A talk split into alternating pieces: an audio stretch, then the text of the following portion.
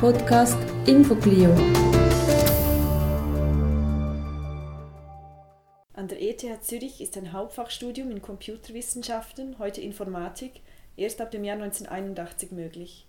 Obwohl verschiedene Kurse in Computerwissenschaften angeboten wurden, gab es keinen eigenen Studiengang und der Normalstudienplan für Studierende der Mathematik erlaubte als Nebenfach nur die theoretische Physik. Die Gründung des Hauptfachstudiengangs in Informatik ist vor allem von einer Gruppe von vier ETH-Professoren vorangetrieben worden. Einer davon ist Karl August Zehnder, mit dem das folgende Interview geführt wurde. Zehnder, heute emeritierter Professor der Informatik an der ETH Zürich, studierte dort Mathematik, belegte aber auch einen Kurs in Programmieren, der ihm die Computerwissenschaften näherbrachte. Seine Dissertation verfasste er 1965 über die Computerberechnung von Stunden und Fahrplänen. Von 1966 bis 1967 absolvierte Zehnder einen Forschungsaufenthalt am MIT. Nach seiner Rückkehr setzte er sich ab 1970 mit Niklaus Wirth, Heinz Ruttishauser und Peter Leuchli für die Gründung eines Hauptfachstudiengangs Informatik ein. Nach anfänglichem Widerstand von verschiedenen Seiten gelang dies und 1981 konnten bereits 110 Studierende ins erste und 23 ins fünfte Semester des Informatikstudiengangs eintreten im Gespräch mit Karl August Zehnder geht es um die Gründe für die im internationalen Vergleich späte Schaffung eines Hauptfachstudiengangs Informatik an der ETH Zürich. Herr Professor Zehnder, Sie sind 1967 an die ETH zurückgekehrt. Welche Situation bezüglich der Informatikausbildung haben Sie davor gefunden? Wir haben damals bereits etwa 20 Jahre Informatik unter einem anderen Namen natürlich an der ETH gehabt. Also die ersten selbstständigen Arbeiten wurden im Institut für angewandte Mathematik gemacht, 1948 gegründet. Äh, der damalige Chef, Professor Eduard Stiefel, war vorher Professor für Geometrie und man hat innerhalb der ETH gesucht, ob jemand dieses neue Gebiet aufnehmen würde. Man musste vom Zweiten Weltkrieg her, dass solche Dinge laufen und hat dann ein solches Institut gegründet.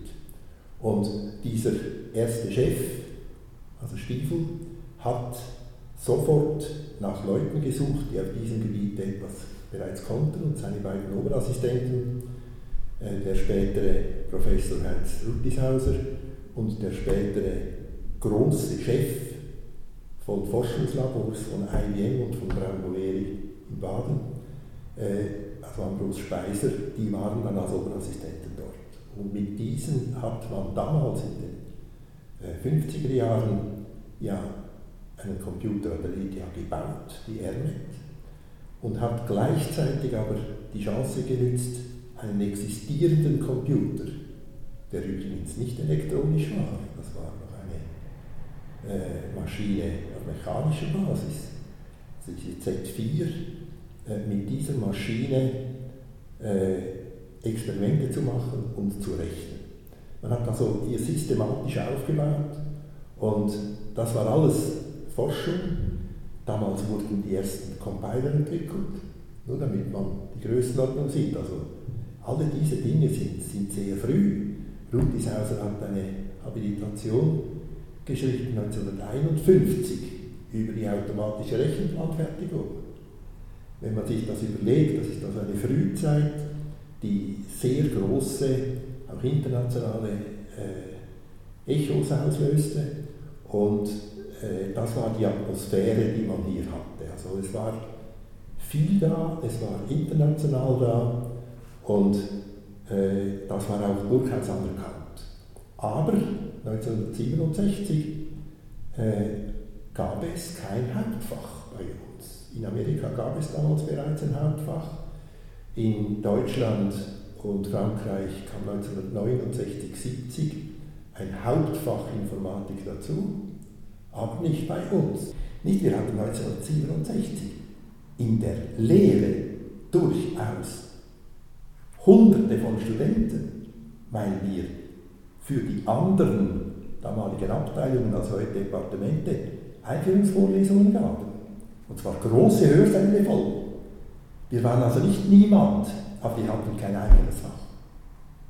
Die Informatik hat sich aus dem Institut für angewandte Mathematik heraus ähm, entwickelt. Und Sie selbst haben auch Mathematik studiert. Wie erklären Sie sich den anfänglichen Widerstand der Mathematikprofessoren um 1973 gegen eine, einen Ausbau der Veranstaltungen im Fach Informatik?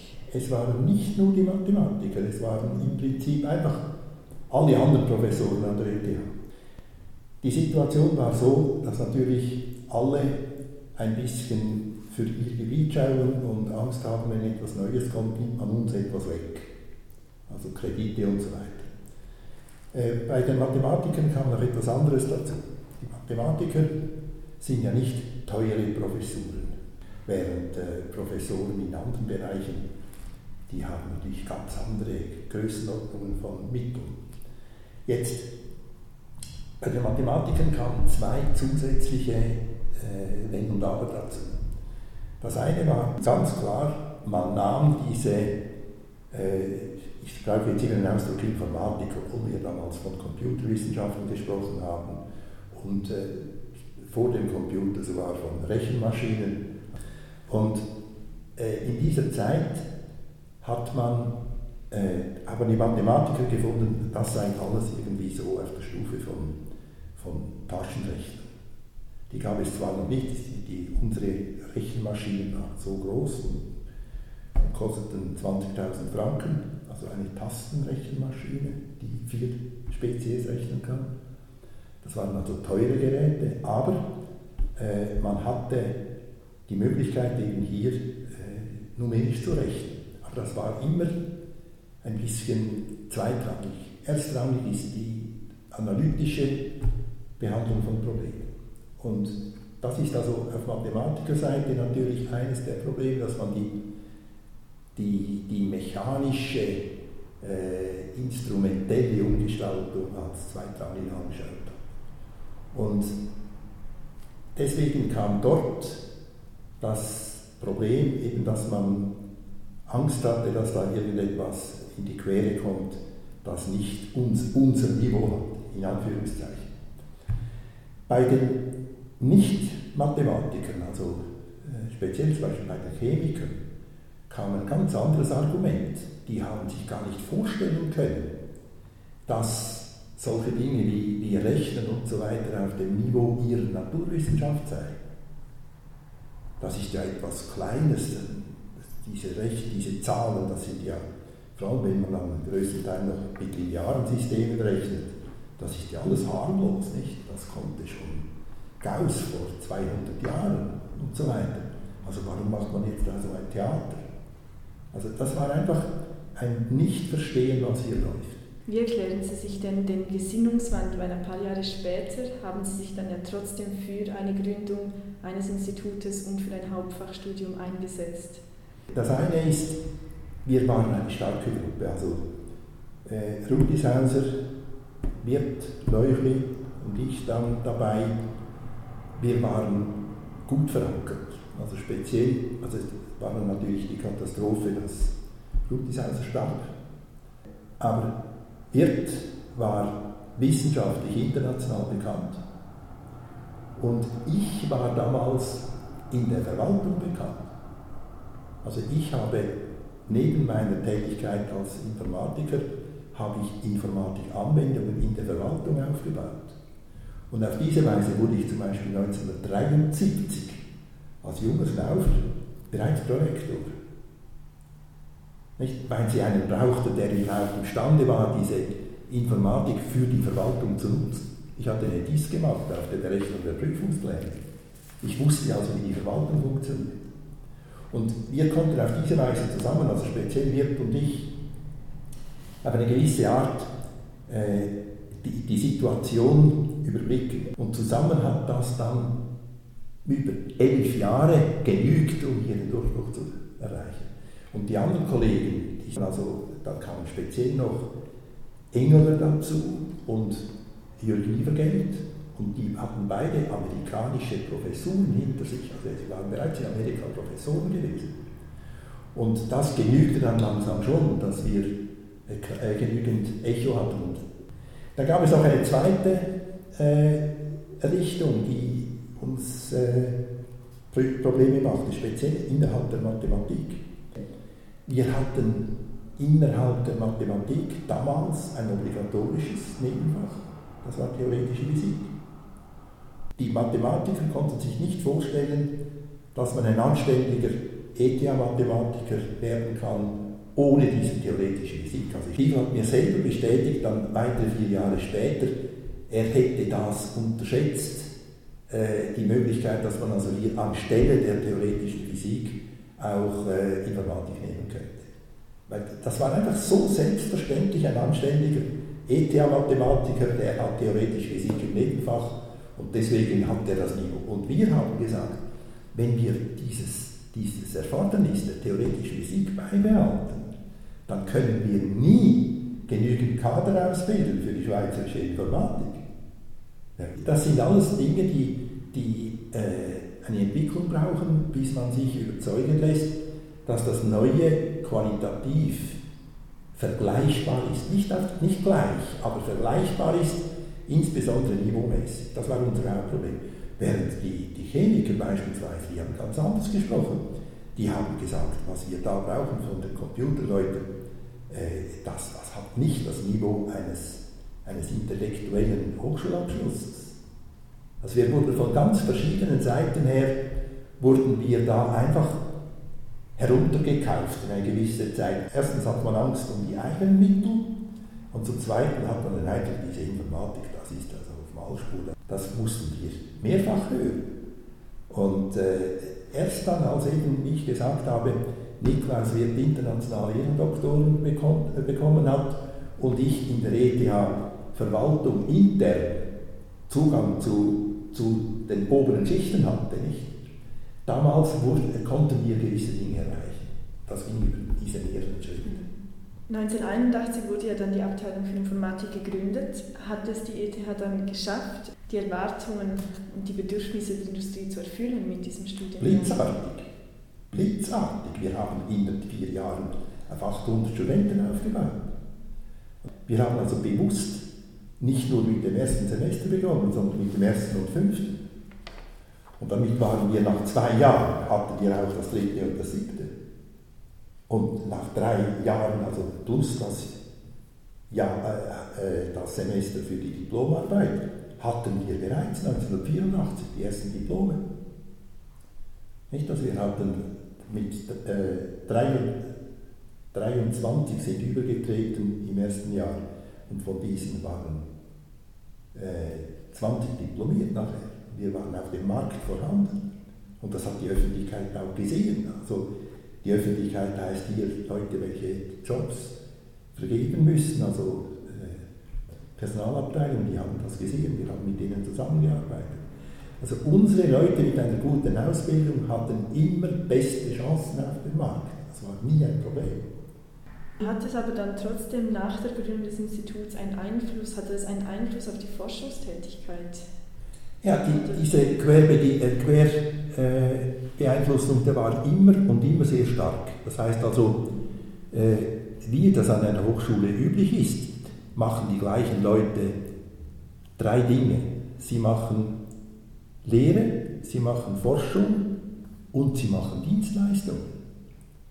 Und diese Dienstleistungen waren bei uns immer sehr wichtig. Ich meine, Sie haben es jetzt an meinem Beispiel gesehen. Meine Dienstleistung, ich war in der Verwaltung tätig. Die Leute waren froh, wenn man helfen konnte. Also ich hatte nie Probleme, dass ich mich irgendwo bewerben musste, ein einziges Mal.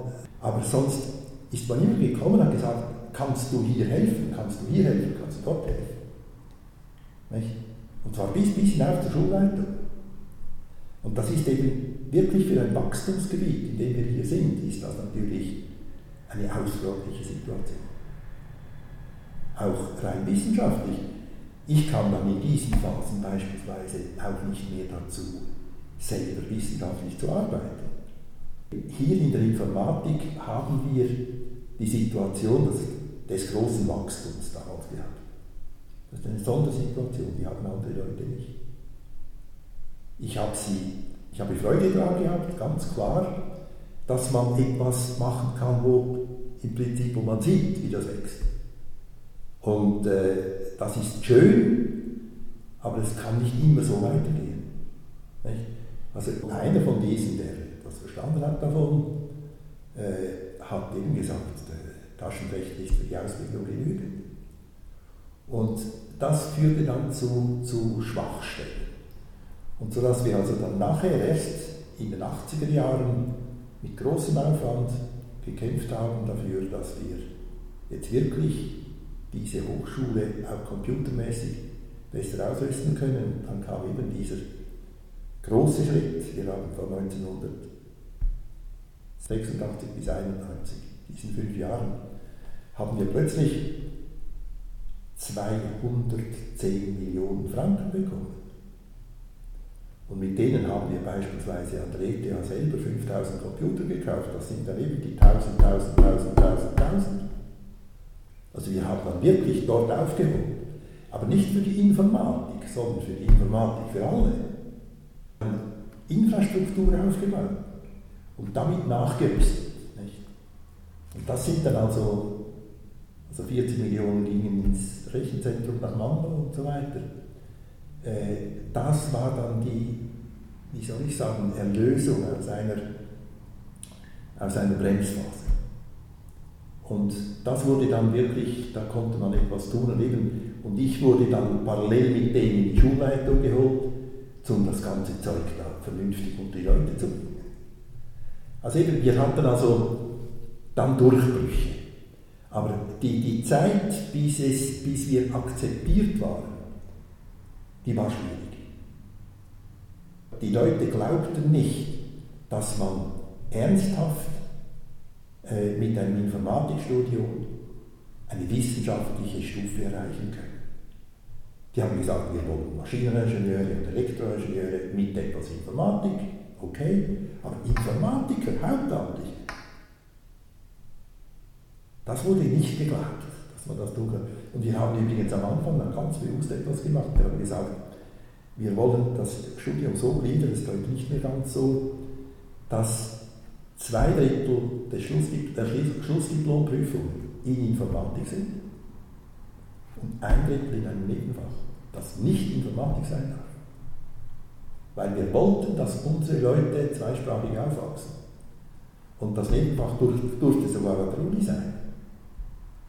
Wir waren wirklich offen, wir waren also ganz klar die offensten an der ETH, an der alten Struktur, weil nämlich die ETH selber natürlich auch in das Gebiet hineinkam, äh, mit der ganzen Diskussion um Bologna und so weiter dann später. Und da haben wir dann gesehen, dass wir mit unserem Konzept, das bereits auf eine gewisse Art das Punktesystem vorwegnahm, diese Flexibilität, dass wir da ganz modern waren. Und wir waren dann am Schluss ETH-weit äh, etwa vier Jahre voraus mit Sondererlaubnissen, dass wir unseren Lehrplan offener gestalten durften als die anderen, alles was die anderen nachher nachgeholt haben. Also die ETH, die Informatik der ETH war zwischen, sagen wir jetzt mal, also anfangen durften wir 81 und etwa zwischen 95 und 2000 waren wir praktisch die Führenden in Bezug auf Neuerungen. Das hat sich dann also schon gelohnt, einem gewissen noch eine kurze Frage zum Schluss. Äh, Sie beschäftigen sich ja auch heute mit dem Thema der Informatikausbildung auch an Sekundarsch ja. Sekundarschulen und bemängeln diese auch. Wo ja. sehen Sie da Lücken und wie sollte man diesen nach Ihnen begegnen? Wir wollen, ist ein Hauptfach vergleichbar mit Physik, Chemie, Biologie. Und dort hat es aber 600 Lehrer pro Fach. Das heißt also, wir sind viel zu dünn im Moment, also wir haben zu wenig Lehrer. Und jetzt hat man also ein paar, also etwa 100 Lehrer bereits ausgebildet mit Zusatzgeldern aus eben Hasel-Stiftung und so weiter. Die sind da und jetzt suchen wir Wege, wie wir das Hauptfach einführen können. Und jetzt hat erfreulicherweise der Kanton Aargau, wo ich zu Hause bin, hat jetzt befunden, wir machen diesen Schritt. Eine günstige Ausgangslage, die Lehrpläne sind dort nicht überfüllt, aber wir wollen jetzt nicht darüber diskutieren, eine günstige Ausgangslage. Und jetzt haben die mich geholt, ob ich mit je einem Lehrer aus den, aus den sechs Kantonsschulen dieses Konzept aufbaue. Und also wenn wir Glück haben, wird noch Mitte dieses Monats der Regierungsrat das beschließen. Dann haben wir also ein echtes Hauptfach Informatik für, obligatorisch für alle in, den Kantons, in, in allen aargauischen Kantonsschulen. Und äh, das sieht also so aus, dass das jetzt ein, ein Weg ist, wie wir das weiterführen können.